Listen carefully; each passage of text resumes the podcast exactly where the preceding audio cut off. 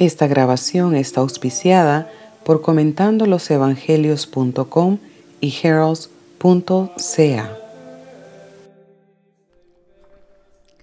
Evangelio de hoy, según San Mateo, capítulo 9, versículos 14 al 15.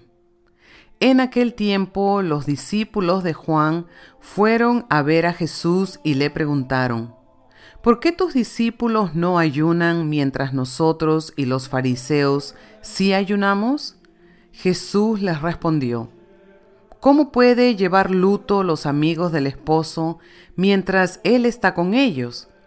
Pero ya vendrá el día en que se les quitará al esposo, entonces ayunarán.